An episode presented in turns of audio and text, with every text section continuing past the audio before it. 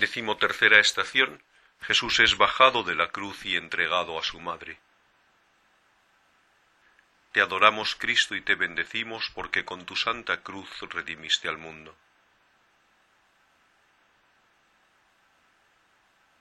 Lectura del Evangelio según San Mateo.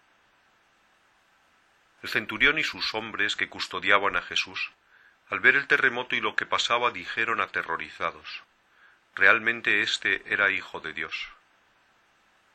Allí había muchas mujeres que miraban desde lejos, aquellas que habían seguido a Jesús desde Galilea para atenderle.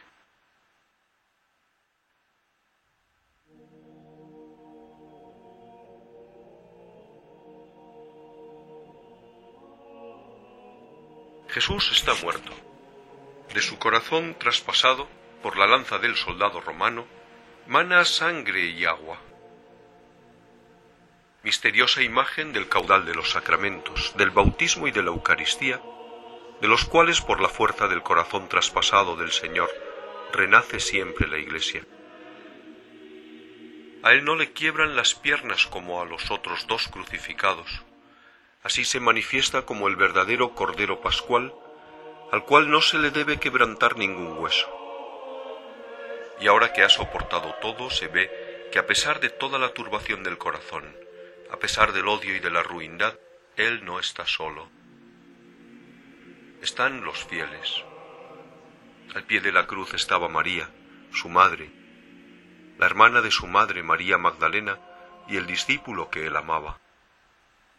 Llega también un hombre rico, José de Arimatea.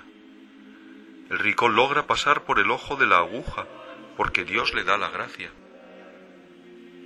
Entierra a Jesús en su tumba, aún sin estrenar en un jardín. Donde Jesús es enterrado, el cementerio se transforma en un vergel, el jardín del que había sido expulsado Adán cuando se alejó de la plenitud de la vida de su Creador. El sepulcro en el jardín manifiesta que el dominio de la muerte está a punto de terminar. Y llega también un miembro del Sanedrín, Nicodemo, al que Jesús había anunciado el misterio de renacer por el agua y el Espíritu. También en el Sanedrín, que había decidido ya su muerte, hay alguien que cree, que reconoce y que conoce a Jesús después de su muerte. en la hora del gran luto, de la gran oscuridad y de la desesperación, surge misteriosamente la luz de la esperanza. El Dios escondido permanece siempre como Dios vivo y cercano. También en la noche de la muerte, el Señor muerto sigue siendo nuestro Señor y Salvador. La Iglesia de Jesucristo, su nueva familia, comienza a formarse.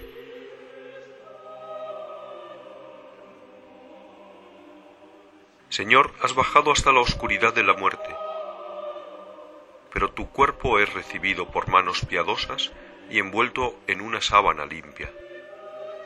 La fe no ha muerto del todo, el sol no se ha puesto totalmente. ¿Cuántas veces parece que estás durmiendo? Qué fácil es que nosotros los hombres nos alejemos y nos digamos a nosotros mismos, Dios ha muerto haz que en la hora de la oscuridad reconozcamos que tú estás presente. No nos dejes solos cuando nos aceche el desánimo y ayúdanos a no dejarte solo. Danos una fidelidad que resista en el extravío y un amor que te acoja en el momento de tu necesidad más extrema, como tu madre, que te arropa de nuevo en su seno.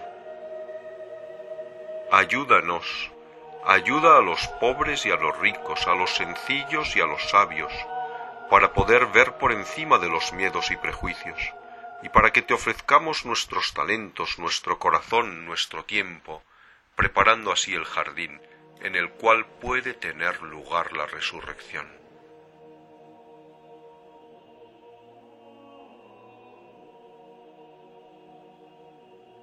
Padre nuestro que estás en el cielo, santificado sea tu nombre Venga a nosotros tu reino, hágase tu voluntad en la tierra como en el cielo.